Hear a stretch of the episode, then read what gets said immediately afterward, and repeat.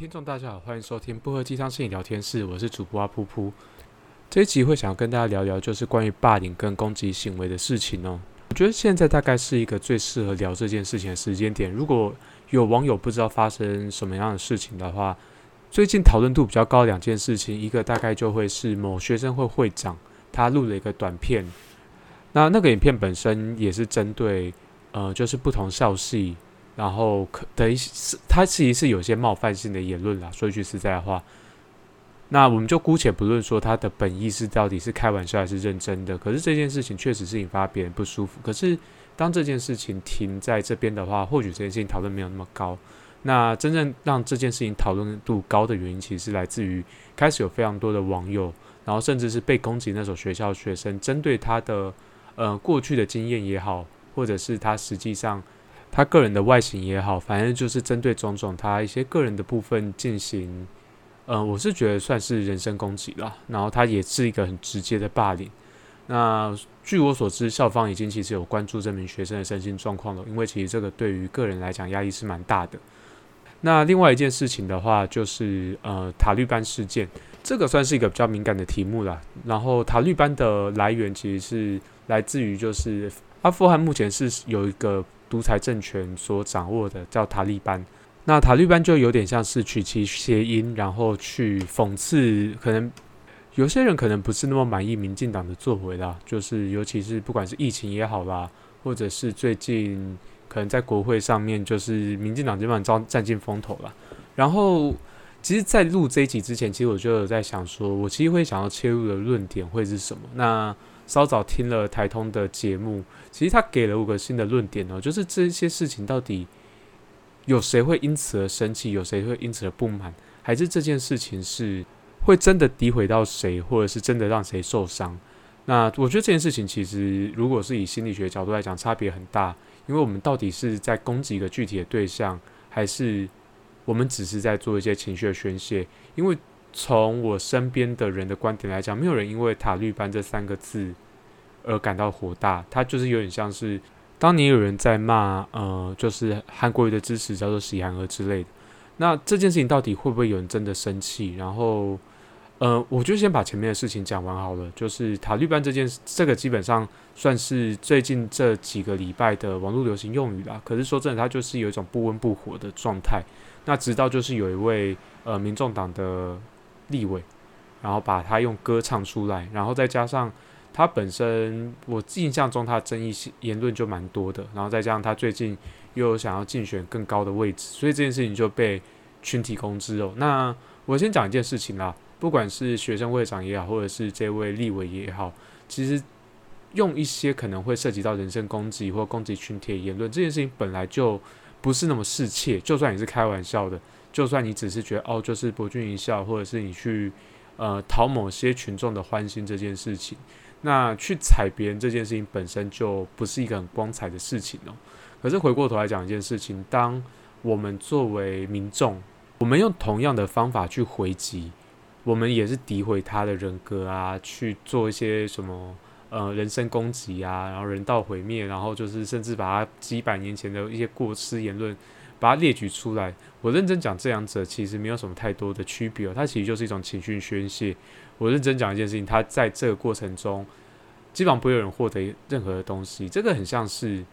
跟大家分享一个老笑话，我相信大家应该都没有听过，因为这个笑话真的有够老的。就是有一天，甲跟乙在打赌，甲跟乙打赌说，如果说你敢把地上的大便吃掉的话，就付你一千万。那乙就摸摸鼻子，想说，哎，赚了一千，可以赚一千万呢。就可吃大便好臭，可他还是忍着把它吃下去。那甲最后也愿赌服输，想说哦，连吃大便这么恶心的事情都做了，好吧，那就给你一千万。那乙当然不服气啊，然后乙就跟甲说：好，你现在我也跟你打赌，你敢把这一坨大便也吃掉的话，我就给你一千万。那甲就摸摸鼻子想说啊，我就是虽然大便很臭，可是我终于有机会把我一千万赚回来了。他也摸摸鼻子把大便吃掉了。乙也是个信守承诺的人，所以他最后。他把一千万也给了甲，那两个人最后回到家才发现一件事情：他们今天除了两个人各吃了一坨大便之外，什么事情都没有发生，没有人赚到钱，也没有人亏钱，就什么事情都没有发生。他们莫名其妙吃了两坨大便。那当然了，在这个时间点讲这个东西，不会有任何人听得进去哦。然后可能还会对方会有人想像小孩子一样讲说，哦，是对方先动手的，哦，就是他还手，所以我才还手的。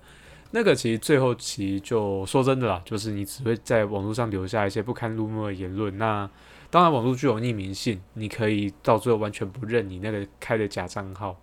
可是这个东西终究还是影响到别人，也影响到你自己，因为你的记忆是真实，你知道你有干过这些事情。不过这样讲也没用了，因为真的不会有人因为就是一个一个没什么在听的 p o c k e t 停下来哦。即便我们可能今天会聊聊一些暴力啊，可能会聊聊一些算是我专长的东西，可是认真讲，你们继续打也无妨啊。我其实还蛮喜欢看到那些血流成河的。当时我自己的经验是在在炒同志婚姻的那段时间里面，就是反正就是大家其实一大堆反同言论，看其实还蛮伤眼睛的。当然啦，如果你是你是性少数的话，你一定会觉得那些言论让别人很受伤。那我自己作为就是支持同志婚姻的这一块来说，看到他们吵成一团，我当然是觉得有些人讲的话其实还蛮不合理的。一方面看到血流成河，我自己还蛮兴奋的啦。这样讲其实有点怪怪的，不过我是真的觉得那个吵架过程是有趣的。然后去翻文献，去翻过去的资料，去打脸打脸对方一些不合逻辑的论点，我本身觉得是蛮有快感的啦。就我觉得目前来讲，这个这个场面不是我所要求的，可是它蛮符合我期待的，我还蛮乐意继续看下去。我其实蛮喜欢看政治版的，因为我觉得攻击这件事情，其实它其实象征的是一个人的需求跟欲望在这个社会中被压抑。到最后，我们总是要有一些出口，可是我们碍于就是现在，就算我们不像中国有所谓的就是评分系统，可我们自己也会知道说，我们在网络世界，我们在现实社会中，其实每天都在被别人评分这件事情。那当你要去做这件事情，然后你在网络上被别人看到你正在做这件事情，其实那个过程是压抑的，尤其是呃，台湾其实还算是一个集体主义社会啊，虽然相对于。亚洲地区，它可能个人主义会稍稍重一点点，可是它本质终究还是来自于东方，然后来自于华人文化，它是重视家庭、在重视集体的一个的一个社会结构，所以这件事情我们逃都逃不掉，它就在那边。所以最终那些我们的挫折感啊，我们那些挫败感跟焦虑感，它其实就用这种这种方式被宣泄出来。有些时候我们在吵的东西，真的不是什么呃谁是正确的，谁是对的。然后，甚至是你去看那些宗教意见领袖，他们在去辩论所谓真理的时候，到最后其实你我们终究我们是用我们自己的五官、我们自己的思维，再去碰触一个可能对我们来讲很遥远的，我们就是直接用一个通通俗一点的说法啦，我们要想办法用我们的五官感受、情绪。各式各样的方式，我们要去触碰所谓的客观事实或真理，这件事情其实本来就很难的。而且大家如果物理有学好的话，有一句话叫做“凡测量必有误差”啦。所以说一句实在话，我们其实真的很难找到所谓的客观事实。即便我们用最客观的角度去看一件事情，它终究还是带着我们一些主观的东西。可是也不代表我们可以完全的把所谓我们要维持客观。维持理性这件事情放下，觉得我们想要保持理性最核心、最重要的一个策略，就是我们时时提醒自己，发自内心告诉自己，我们永远不可能是理性，我们也不可能永远是绝对客观。这件事情在这个世界上不基本上不可能存在。客观事实是存在，可是它不会是借我们的观察去完整道出来的。一千个人、一万个人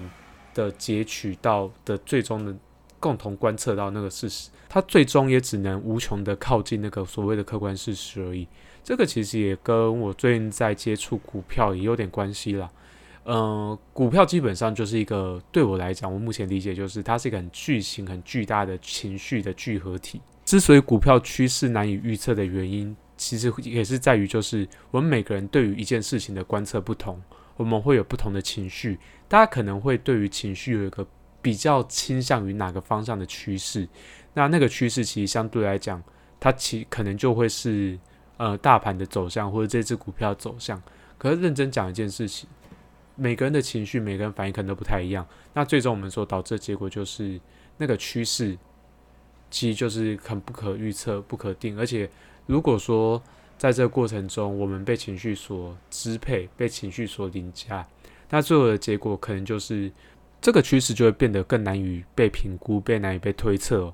那其实说真的，网络舆论其实也是类似的概念，它是一个集体的情绪的一个表达。那因为它的表达方式就不是像股票一样用数字，它是用文字。那可是你就可以很明显的看出来，最近谁是在浪头上，谁是被打到打到岸边，他可能再也爬不起来了。这件事情其实是很有趣的了，就是我觉得我还蛮乐意看到血流成河的，就是你们可以继续烧，我可以继续看，我觉得还蛮有趣的。不过就是认真讲了，就是这个可能在这个圈子不是一个普遍跟共同的特质。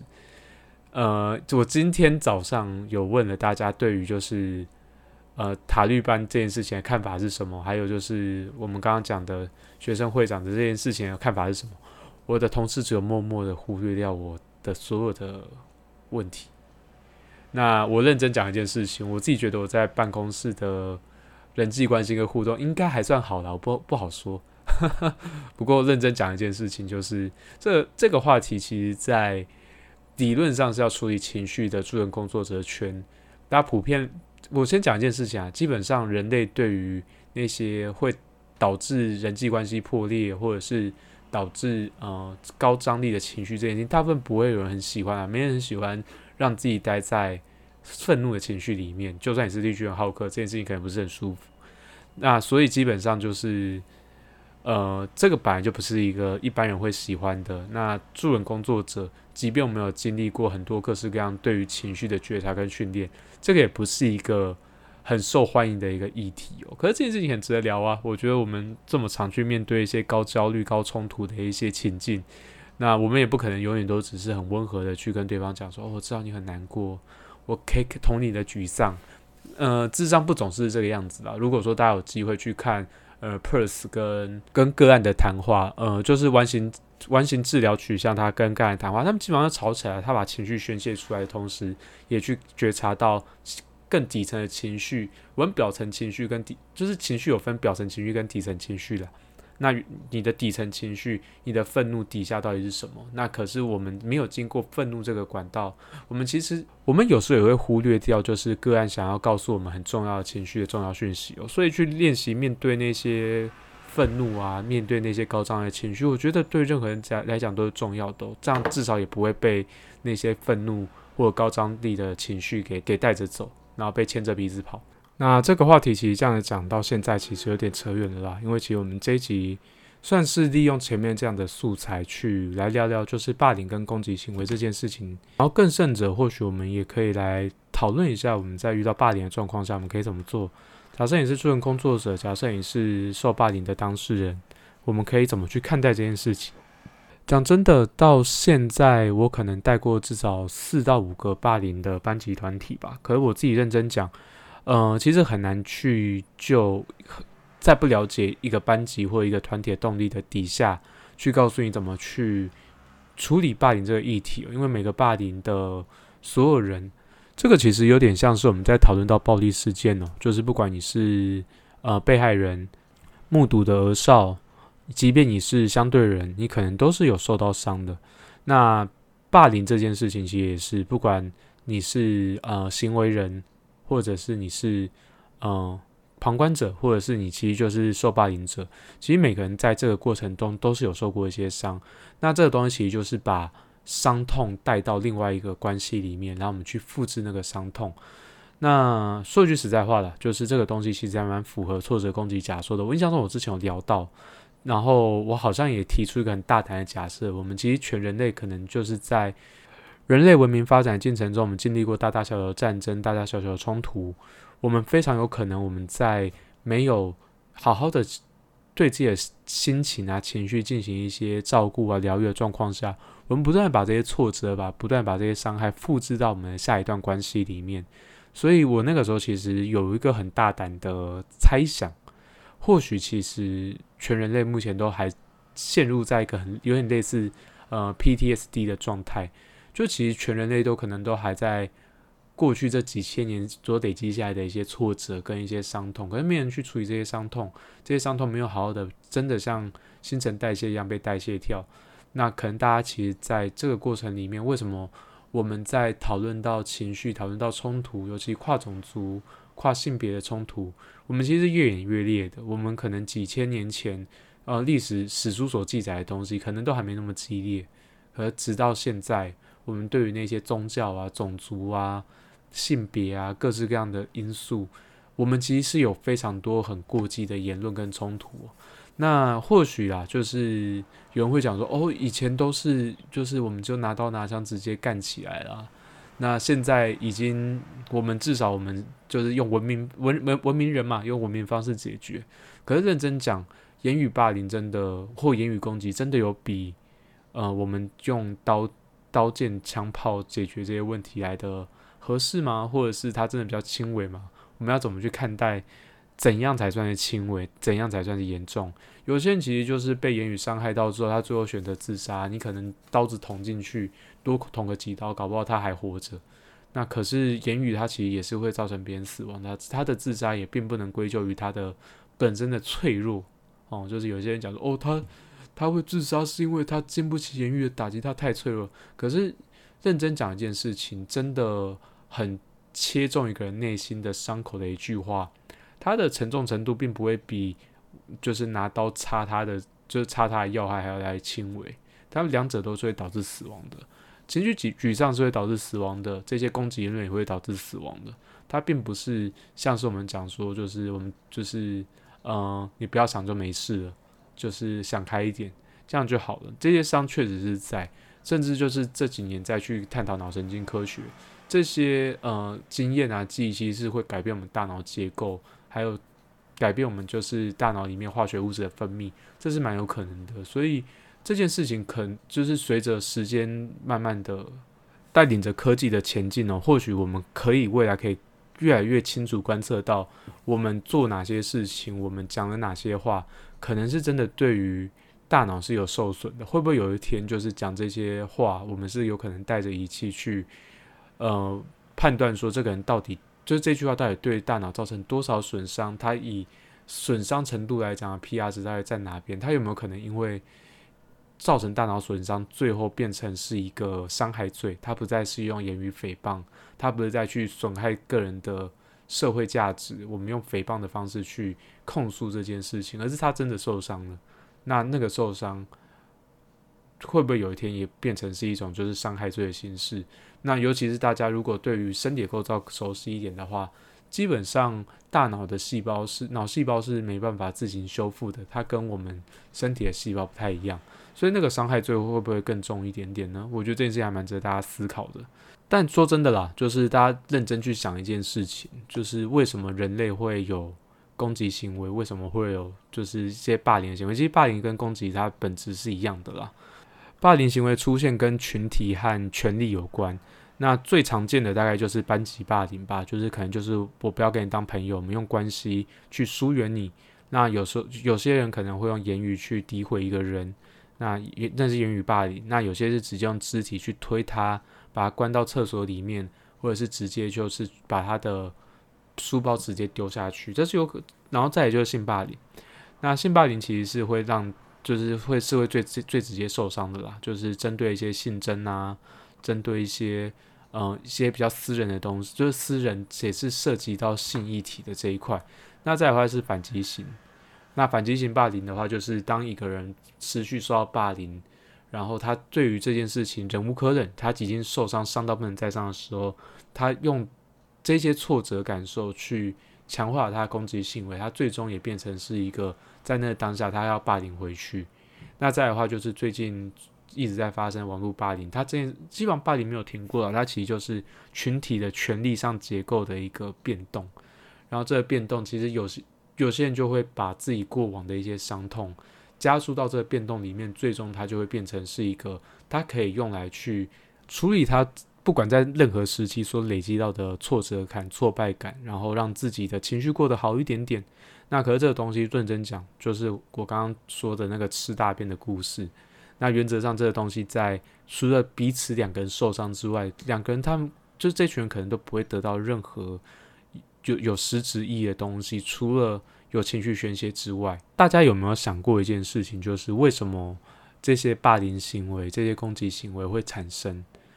那其实这件事情就回归到一件事情啊，就是我就是当我们在原始的草原或者是在原始的丛林里面，我们人类为了要过活，我们其实就是靠攻击，maybe 是树木，又或者是动物哦，就是我们为了要就是摄取到食物，我们其实就是在攻击，呃，就是不管是动植物也好，我们的渔猎社会其实就是建立在攻击之上。所以基本上攻击也不是件完全然的坏事。如果这个攻击它是有所谓的工具目的性的话，换句话说，它是为了生存，它是为了达成某些特定而且有具有实实际功能的一个目的的话，其实攻击不见得是坏事啊。可是这件事情就会变成是我们要去计算我们所造成的伤害跟我们会带来的利益之间的那个落差会不会很大？假设我去猎头山猪可以养活一个村子的人，然后我知道。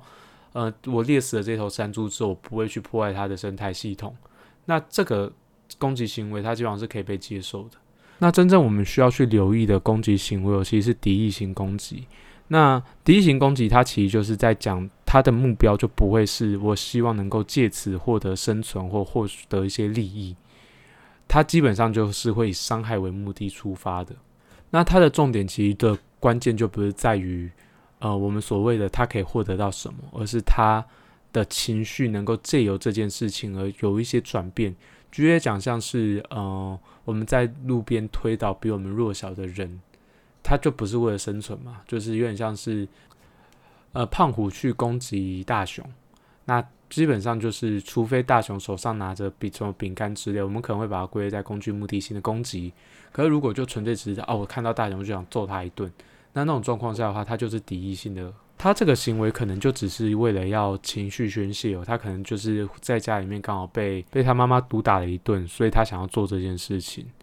那基本上我们就要去关注的事情是，呃，就是使用暴力的这个人，或者是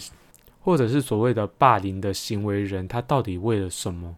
他开始有这些情绪，这些情绪最终导致他需要去透过这些暴力行为、这些霸凌行为。让自己的情绪可以缓和一点点。那我们有没有可能多关注一下这些行为？然后，甚至是我们可以好好的去跟他讨论这些情绪是怎么来的？那他在怎么样环境底下，他的这些愤怒的情绪慢慢累积上来，到最后变成是一个他需要去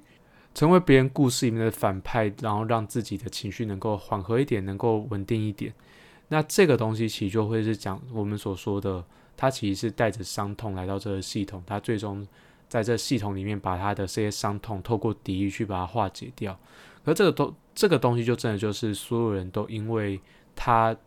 过去的生活经验里面，他可能被强喂了强喂了一些他不喜欢的东西。我们就直接讲直白一点，他被喂了一坨大便，所以他想要把这些大便分享给大家。那基本上基于这件事情啊，我觉得如果我们还有在期待人类文明会持续进步的话，我们终究还是。得花点时间去了解，说到底我们人类这些复杂情绪到底从何而来，最终它要从何而去？这个东西最终可能不是呃个人的因素，诶，它可能是集体社会我们所需要共同面对的东西。